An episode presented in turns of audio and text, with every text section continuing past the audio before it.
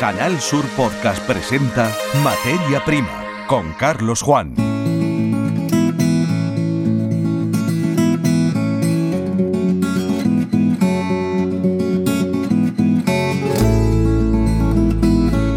Bienvenidos al primer episodio de la temporada 2023-2024 de la saga Materia Prima, el podcast sobre noticias de la agricultura y la alimentación alojado en la web www.canalsur.es. Como estrenamos temporada, vamos a apoyarnos en la celebración el día 9 de septiembre de la jornada dedicada en todo el mundo a la agricultura. Hemos tenido ocasión de integrarnos por una mañana en la redacción del programa que nuestro compañero Jesús Vigorra eh, realiza, en este caso ha realizado ya desde la Lóndiga La Unión, en el Ejido. Le sacamos partido a esa visita con una selección de sonidos que les ofrecemos en los próximos minutos. También hablamos de la crisis de los precios en origen en el inicio de la campaña, así como de la ayuda que la Agrupación de Defensa Sanitaria y Ganadera, Porcino de Huerca Lovera y el Levante Almeriense ha recibido para la construcción de unas instalaciones que permitan la desinfección de los vehículos que trasladan eh, el ganado. Terminaremos refiriéndonos a los testimonios que hemos recabado entre los emigrantes jiennenses que se desplazan a la Provenza y los Bajos Alpes para hacer durante tres meses la campaña de la recolección de la manzana. Comienza aquí Materia Prima. Materia Prima en RAI, el programa de la agricultura de Andalucía.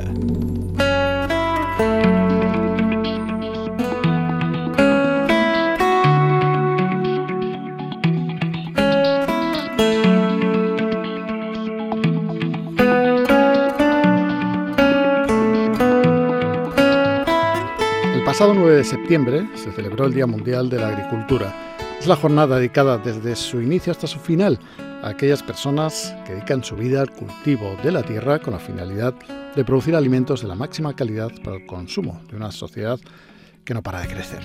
Este día sirve para recordar los retos que debe afrontar el sector agrícola a escala global como necesaria adaptación al cambio climático y a los nuevos hábitos de consumo. Unas fechas después, el 22 de este mes, septiembre, el programa de Canal Sur Radio La Mañana de Andalucía cogió sus bártulos y se desplazó hasta la sede que la Unión tiene en el municipio de Ejido, la provincia de Almería. Esta sede es una lóndiga, es por lo tanto el espacio en el que se recibe la fruta y la hortaliza procedente de los invernaderos, la mercancía subastada y dispuesta en las condiciones que precise para su salida hacia los mercados nacionales y especialmente los mercados de Europa. La Unión trabaja 1.500 empleados, con picos de hasta 2.000 trabajadores. De media, durante cada jornada, procesan un millón de kilos de frutas y hortalizas. El destino, como hemos dicho, es Europa, desde Irlanda hasta Serbia, desde Finlandia hasta Hungría. En 2023, la Unión facturó 330 millones de euros. Durante la emisión del programa, en directo, la redacción de este podcast pudo estar presente e incluso efectuar de forma conjunta la entrevista al director general de la Unión, Jesús Barranco. Hemos rescatado, por lo tanto, algunos pasajes del programa para acercarnos así a un gigante que ha cumplido 30 años. ¿Cómo se ha adaptado la empresa a los cambios en su sector durante estas tres décadas? Responde Jesús Barranco, director general de la Unión. La evolución es adaptarse al mercado. Hace 30 años el mercado era un mercado más tradicional, donde el la subasta, los, mercados tradicionales, las fruterías tenían realmente el gran peso de la distribución y mercados como Barcelona, Madrid o Perpiñán eran los grandes eh, actores de, la distribución. Y conforme la gran distribución, en este caso quizás la más madura que ha sido en Europa la alemana, con empresas como Lidl, Aldi, se fueron creciendo y, innovando en conceptos nuevos de, la distribución, como es el caso de los discount o los hard discount y supermercados, pues al final ellos han ido ganando cuotas de mercado frente al tradicional y nosotros hemos ido de la misma mano creciendo gracias a esta gran distribución, es decir, adaptándonos a sus requisitos, a la exigencia de un mercado tan exigente como el alemán a nivel de trazabilidad, seguridad alimentaria. Eh, gracias a eso pues hemos hecho toda la innovación, toda la inversión, laboratorio, maquinaria para adaptarnos a ser competitivos para este mercado que es un mercado que incluso cuando hemos tenido visitas comerciales con Extenda de, otros países, incluso de Norteamérica, se quedan sorprendidos por, las infraestructuras que tenemos aquí. Y, lógicamente, la pregunta en sentido inverso. En 30 años, ¿qué ha permanecido? Yo creo que el foco es el, agricultor. La esencia del agricultor es, la clave para, la empresa. Ten en cuenta que nosotros tenemos unos 3.500 agricultores eh, fidelizados, que no trabajamos con contrato con ellos. Y eso es porque se sienten seguros, se sienten... No hay contrato. No hay contrato con ellos. ¿Traen, ¿Eso qué quiere decir? ¿Que traen aquí sus productos? Libremente. Y eso es porque confían en la empresa, confían en la marca, confían en, cómo se la atiende, confían en que van a tener un precio justo con respecto al mercado que vamos a ser sus compañeros en, los momentos difíciles y, yo eso creo que es la esencia de, esto. Yo recuerdo que mi padre siempre cuando, ven, cuando ha venido un agricultor se refería al agricultor como un cliente, no un agricultor como un proveedor. Que eso cuando con la cuenta fuera sorprende, ¿no? Decir, pues el agricultor es un proveedor, no, pero para nosotros el agricultor es un, es un cliente, ¿no? Y tener esto en el lenguaje, yo creo que te, que te reconstruye la forma de cómo tienes que enfocar el negocio. Y eso yo creo que permanece y no, y seguirá, porque si no el negocio sería otro. Jesús Barranco es arquitecto de profesión, pero finalmente la tradición familiar ha acabado imponiéndose hasta el punto de que hoy está al frente del trabajo de 3.500 agricultores. Es verdad que cuando te enfocas en una, el cambio principal es que te enfocas en una actividad en tu universidad, ¿no? en, la, etapa universitaria te enfocas en inicios profesionales a, ser un profesional, pero me refiero a que, que ejerces solo una profesión. El gran giro es que al final cuando tomas el, las riendas de de una empresa de este tipo, pues de ti dependen muchas familias, ¿no? Y, tienes que empezar a no pensar solo en ti, sino pensar en, todas las familias que dependen de esto, tienes que tener capacidad de interrelación con los trabajadores, saber comunicar, saber gestionar personas, quizás sea la parte más compleja del giro, ¿no? Es decir, no es lo mismo trabajar como un profesional independiente que te encierras en tu estudio y, proyectas o diseñas lo que entiendes que, tienes que hacer respecto a un encargo, que empezar a gestionar personas, equipos, direcciones, estrategias, eh, salir fuera a negociar con grandes, con grandes eh, clientes. Ese es el, gran giro. Pero al final yo creo que el mundo en el que vivimos todo es aptitud con C. ¿no? Yo creo que con ganas, con pasión, eh, lo estamos haciendo. Mm. Y de hecho el crecimiento también viene por eso. Estamos, tenemos, como tú lo ves, tenemos un equipo súper joven, con muchas ganas. Toda gente muy joven. Y ese énfasis me gusta marcarlo porque es verdad que aquí, aquí simplemente, simplemente se tiene que vivir la pasión. Aquí no entendemos muchas veces, ese, no, el mercado te demanda muchas veces echar horas extra, viajar esos festivos famosos locales eh, autonómicos no existen porque tú trabajas en un mercado europeo. Entonces esto o, lo vives o, no puedes. La conversación avanzaba con Jesús Barranco, director general de la Unión, abordando las fortalezas que posee el modelo Almería de producción de frutas y hortalizas bajo plástico. Pero el diálogo entraba de forma inmediata en un asunto que también está marcando la actualidad en esta segunda mitad del mes de septiembre, las crisis de precios. Ahora mismo el mercado tiene cosas que Almería da. Es verdad que algunas se tienen que trabajar, pero prácticamente lo que es competitividad, calidad e integridad yo creo que en este aspecto Almería supera a otros terceros países. Eh, supongo que conoce a mi compañero Carlos Juan, que trabaja aquí en Almería, en el Canal Sur Almería, y además hace un espacio en, eh, Canal Sur, en, en, podcast, antes un programa que se llama Materia Prima. Correcto. Carlos Juan, buenos días. Muy buenos pues, días. no sé si para que para descubrir algo más pues, quieres pues, preguntarle. luego oportuno para comenzar la temporada del podcast Materia Prima. ¿Cómo estamos, Jesús, de precios? Que periódicamente tenemos que informar sobre crisis de precios. ¿Estamos en una de ellas inmersos ahora o está la situación más tranquila? No, ahora mismo es verdad que inicia campaña, siempre el septiembre es eh, hasta que empieza, bueno, eh, empieza octubre, es, cuando el marco realmente Almería empieza a funcionar. Hay que tener en cuenta que la, la, crisis energética, sobre todo el gas, ha afectado a que Holanda se desplace en el marco productivo y, haya extendido más su, su campaña hacia septiembre-octubre pero en breve estaremos, eh, entiendo, solos, entre comillas, en el mercado, es decir, sin la figura de, los holandeses y, de hecho en Free Action cada vez más que es ahora la próxima primera semana de octubre, hay ya mucha agenda comercial cerrada para comenzar de forma inmediata. Quizás septiembre unos productos puede estar un poco más plano el mercado, sobre todo los productos que dependen más mm, claramente con, con Holanda, pero hay productos como el pimiento, la berenjena, que están en unos precios que no parecen en septiembre realmente. De altos, se, sí, sí, se pagan bien, vamos. Pero entonces están ganando bien los agricultores. Bueno, los agricultores, eh, Lleva un tiempo que creo que desde el COVID que se puso foco y se puso foco importante de que era una actividad esencial, que es verdad que muchas veces esa figura no ha estado lo suficientemente valorada a nivel de la sociedad y casi casi se equiparó a, la labor que hacen los sanitarios, creo que, que llevan buenos momentos donde además han, sabido repercutir los costes que ahora estamos sufriendo de la inflación y, y creo que están salvando muy bien la situación. Otra cosa es que, bueno, que cada campaña es un mundo y la climatología afecta. ¿Es el agua en el sur de Europa, en Almería en particular, el bien más preciado? Ha sido un bien preciado, ¿no? Y desde que se formaron los primeros invernaderos prácticamente ha sido el bien más preciado y se ha, cuidado con sistemas de goteo que entonces parecían locuras, ¿no? Es decir, nosotros nos sorprendemos cuando íbamos a otras zonas productivas y se regaba, como se suele decir, la manta, ¿no? Es decir, se abrían las la cecas, los canales y se inundaban las parcelas. Aquí eso no ha, ocurrido. Aquí el agua ha sido un bien, cuidado, las comunidades regantes creo que también han sabido gestionar eh, esa situación. De hecho, yo he estado recientemente esta semana en otras zonas cercanas a Almería y nos sorprendíamos cuando esa comunidad regante se gestiona el agua a demanda, cuando aquí hay limitaciones horarias o de, o de, o de caudal. Y creo que la suma de eso ha hecho que que se haga una buena gestión. Luego también las particularidades del lugar, que estamos bajo las faldas de Sierra Nevada, permiten que esos acuíferos, pues de forma recurrente, mientras que Sierra Nevada tenga su nieve, mm. creo que tendremos agua, ¿no? Pero ustedes no tienen problemas de agua.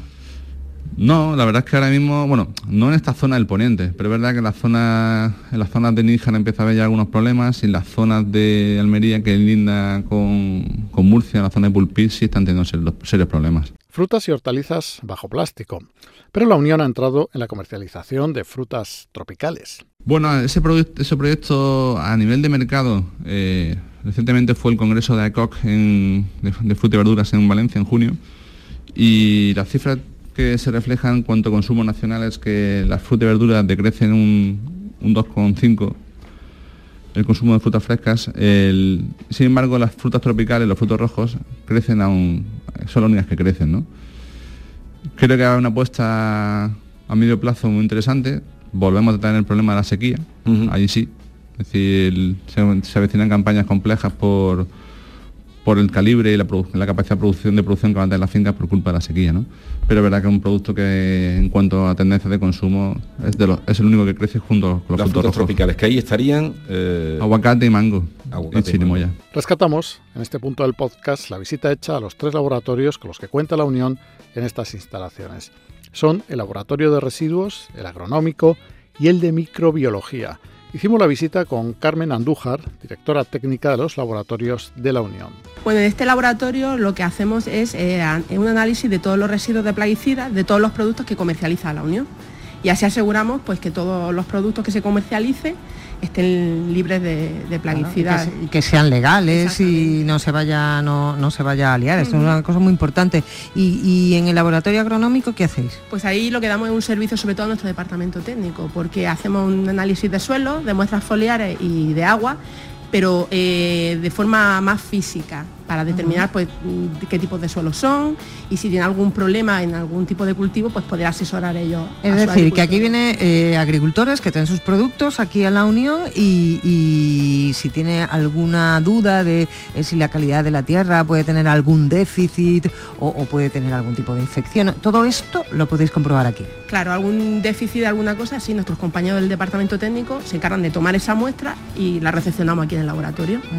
Y el laboratorio de microbiología, que esto es importantísimo porque claro, eh, eh, se, controlan, se estudian las bacterias que pueden ser buenas y que pueden ser malas. Aquí, así que este sitio es fundamental también, ¿no? Claro, exactamente. Aquí lo que controlamos es que toda el agua de todas nuestras naves eh, se encuentren libres de patógenos y también todos nuestros productos. Y también el tema de la nueva planta de congelación, que todos sus productos también se encuentren exentos de, de los patógenos que no que no deben de estar ahí. Una mañana intensa en las instalaciones de la Unión, resumida en estos minutos del podcast Materia Prima.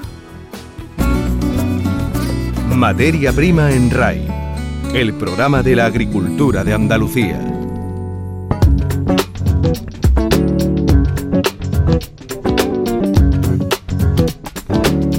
Hemos escuchado antes a Jesús Barranco hablando sobre precios, en un sentido muy diferente ha lanzado el secretario nacional de Frutas y Verduras de COAG, Andrés Cóngora, alertas sobre las distorsiones en los mercados detectadas en las dos primeras semanas de inicio de la campaña de la agricultura bajo plástico. Le escuchamos.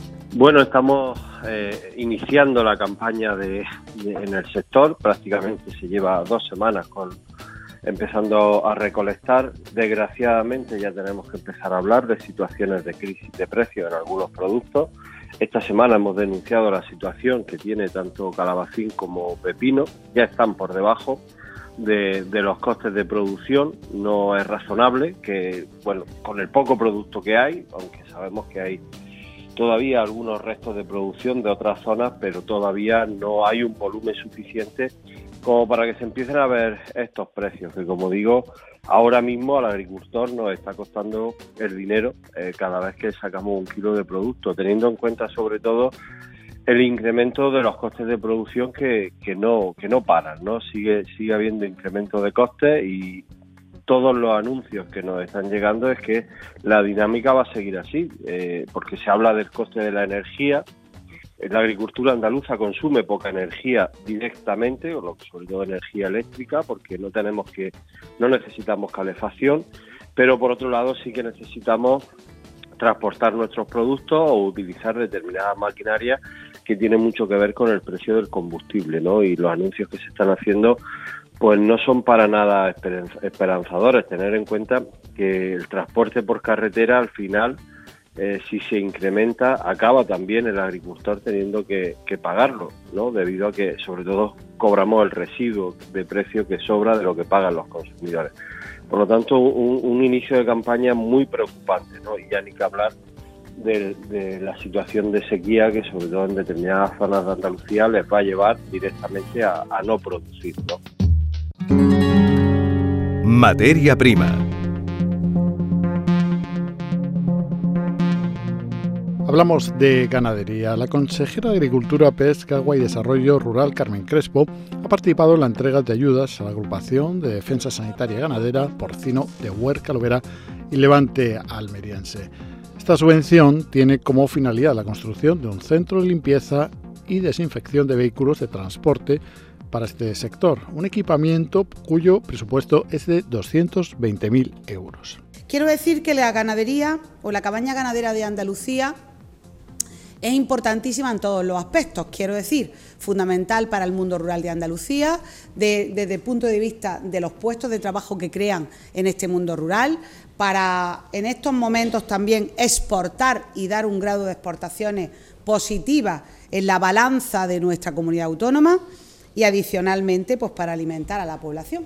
Y quiero decir que estoy totalmente en este caso involucrada porque nosotros exportamos con calidad y tenemos una cabaña ganadera afortunadamente sana que permita en estos momentos pues decir eh, fuera de nuestras fronteras que tenemos el mejor ganado, también en el porcino, para poder exportar y vender eh, como eh, comercialización y sello de calidad de la comercialización.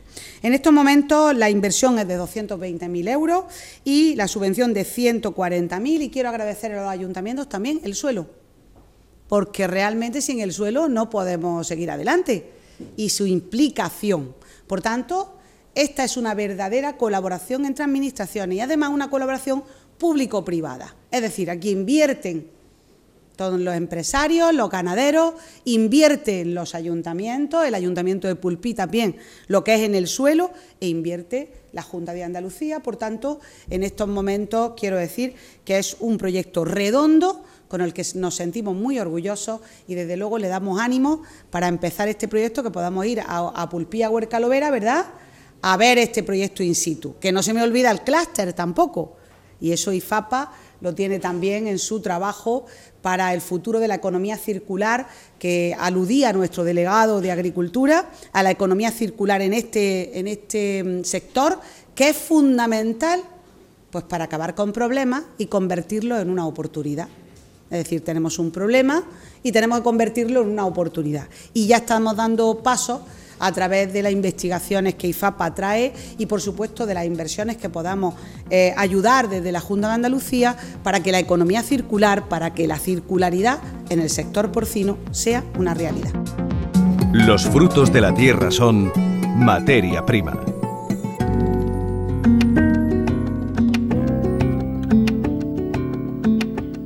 Campañas agrícolas provocan la llegada y también la salida de trabajadores. Hemos estado en la provincia de Jaén, interesándonos por el viaje, largo viaje que algunos jornaleros hacen con destino a Francia. La manzana, las podas y mantenimientos de los árboles y otras eh, tareas relacionadas les proporcionan un sueldo de 11 euros la hora durante tres meses, una forma de subsistencia en un año de mala cosecha en los olivares. Yo vengo de un pueblo de Jaén, de Puente de Jena, de la Sierra de Segura, y vamos a echar la temporada de la manzana ahí en Francia. Y son tres meses de trabajo de recogida de, frutos de la, de la manzana. Y ya pues echamos tres meses, venimos, volvemos a ir luego otra vez para la poda y así vamos echando el año como se puede, ahí en Francia. Los trabajadores, trabajadores son todos españoles y encargados son todos también españoles. Lo único es los jefes y ya los, los revisadores, como yo digo, que van revisando y eso, pues si son franceses de allí de, la zona. Merece la pena todo esto, ¿no? Sí, merece la pena porque está ganando allí por un jornal de 11 euros la hora y ya pues trabajas de lunes a sábado también, hasta los sábados hasta mediodía y ya pues estás trabajando y en fin, pues haciendo una cosa que, que tiene futuro, por ejemplo, para poder ganar, digamos, un sueldo. Francisco sube hasta Francia, animado por otros compañeros. Claro, pues por el compañero que me, me animó a que me vaya, porque la verdad que aquí en Puente de Genave pues está la cosa muy, muy mal de trabajo. Y si echamos por lo menos tres meses y tal, pues podemos pasar el invierno tranquilo. Nosotros aquí no tenemos otra alternativa y este año que viene la cosecha mal de aceituna, pues, pues estamos listos. ¿Te dejas a gente? ¿Te dejas a familia? Sí, la familia, me dejo familia, dos críos. ¿Eso cómo lo lleváis? Bueno, pues se lleva. Uno se, se adapta a dos. Sí, sí. A ver, ¿qué vamos a hacer?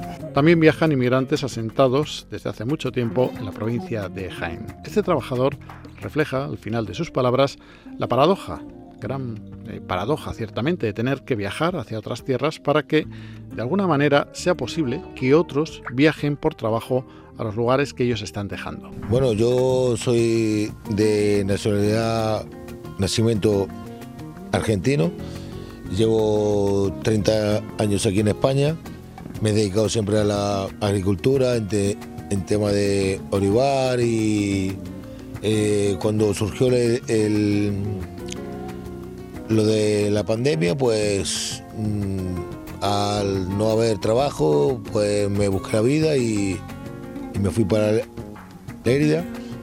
Conocí gente que me dieron la oportunidad de empezar a trabajar aquí y ya llevo tres, años aquí con esta gente subiendo. Hacemos poda, hacemos clareo y luego lo, lo de la cosecha y luego mantenimiento. Dentro del tiempo que nos dan, podemos hacer un mantenimiento también. Aproximadamente nos bajaremos para el 20 de, 20 de diciembre, sí. Para 30 millones La lotería no subís, ¿no? El año pasado bajábamos y pensaba que no me comía el pavo. ¿Sabes lo que te quiero decir, no? ¿Te dejas a mucha gente aquí? ¿Te dejas a familia y demás? Sí, me dejo a, a, mis hijos, pero, pero, pero ya por, gracias a Dios están grandes. Tengo una hija que está estudiando enfermería, por ese es el motivo que estoy trabajando fuera, porque me dado unos ingresos que ahora mismo no los consigo aquí en España. Y, y mi hijo pues también está haciendo un grado medio de deportividad y el tema de emigrar como yo, como todos mis compañeros, es por un sueldo mejor, por una vida mejor. Lo triste es que nosotros tengamos que salir a otros campos y que otra gente venga a cosechar nuestros campos. Eso es lo más triste que yo veo, con, con todo el tiempo que llevo trabajando aquí. Son 15 horas de viaje con destino a la Provenza y los Alpes Bajos. Materia prima en RAI el programa de la agricultura de Andalucía.